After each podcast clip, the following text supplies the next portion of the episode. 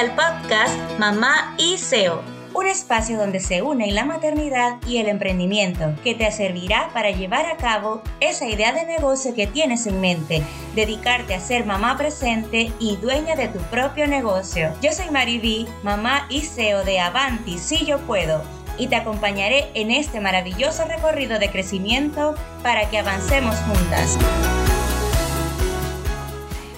Aquí tomándome mi café, quiero hablar de algo que me han pedido en muchas ocasiones. Y es que se trata de la frustración que genera el hecho de, no poder planificar los contenidos. Y siento que la frustración existe porque eh, las redes sociales te invitan a que te la pases metido todo el día en esa red, sobre todo en Instagram, que es una aplicación tan adictiva.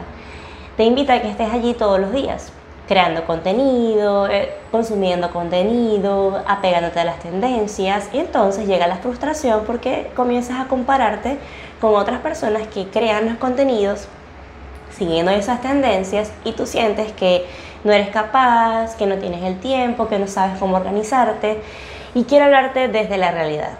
Si eres mamá emprendedora como yo, la verdad es que no siempre vas a tener ese tiempo para organizarte, no siempre vas a tener la disponibilidad de tener unas horas al día o por lo menos un día a la semana para poder sentarte a planificar los contenidos. Hay algo que yo le llamo el método 5x10 y se trata de escoger de tu nicho cinco temas en, lo que, en los que tú eres experta y puedes hablar con total propiedad porque tienes experiencia, porque ya has probado el contenido y de esos cinco temas puedas extraer 10 subtemas de cada uno de ellos. De esa manera puedes hasta generar más de tres meses de contenidos. Pero ahora bien, ¿de qué manera lo vas a hacer?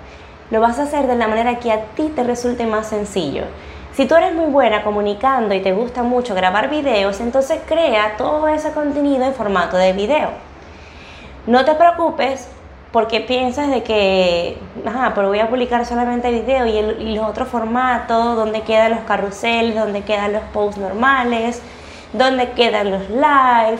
Sí, sí es cierto que tienes o podrías aprovechar esos otros canales, pero no es no lo tienes que hacer si realmente no tienes el tiempo. La idea es que la creación de tus contenidos sea fácil, lo disfrutes, que no tengas estrés y que sea un contenido auténtico, que de verdad aporte, le deje una enseñanza a tu comunidad. Entonces, una vez que ya tienes claro esos contenidos de los que tú vas a hablar, dedica un día de la semana a escribirlos, si es posible y, puedes comenzar a adelantar trabajos de video, los puedes comenzar a hacer grabando por lo menos unos 10 videos en el día. No me vayas a decir que no, porque es que yo no tengo ropa, porque es que no tengo que tener un outfit para cada video, porque ya eso no es prioridad cuando el contenido es de valor, cuando el contenido la verdad sí aporta algo a tu comunidad, cuando es un contenido bueno, lo demás pasa a segundo plano. Así que tú puedes muy bien grabar 10 videos sobre diferentes temáticas con un mismo outfit. Simplemente enfócate en que sea una, este, conectes con el mensaje que estás impartiendo. Si en tu caso se te dan mejores hacer arte, se te dan mejores hacer carruseles, pues hazlo de esa manera. Si en tu caso se te hace más sencillo escribir blogs, buenísimo. El punto al que quiero llegar es que disfrutes la creación de contenidos. No te estreses porque sientes que no puedes hacer videos o no puedes crear un arte como lo hacen en otras cuentas. Más bien enfócate en que tu contenido sea bueno. Cuando comienzas a inspirarte, en vez de compararte con el crecimiento de otras marcas, lo comienzas a disfrutar mejor. Incluso te permites poder tener días de descanso sin perder la presencia digital, como hace unos días me pasó que me enfermé pero ya tenía unos vídeos grabados y así pude seguir manteniendo la presencia digital. No sientas culpa si te quieres tomar unos días libres, si te quieres desconectar de las redes sociales por completo y publicar contenido que ya tienes pregrabado.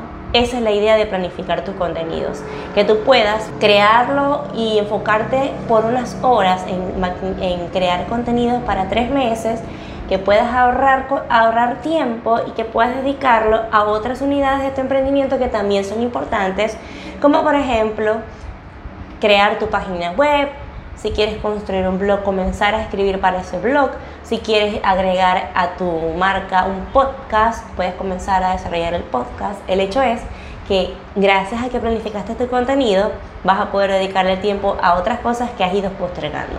Entonces, ahora te regalo un resumen de las cosas que vas a necesitar para planificar tus contenidos sin estrés y que lo puedas disfrutar.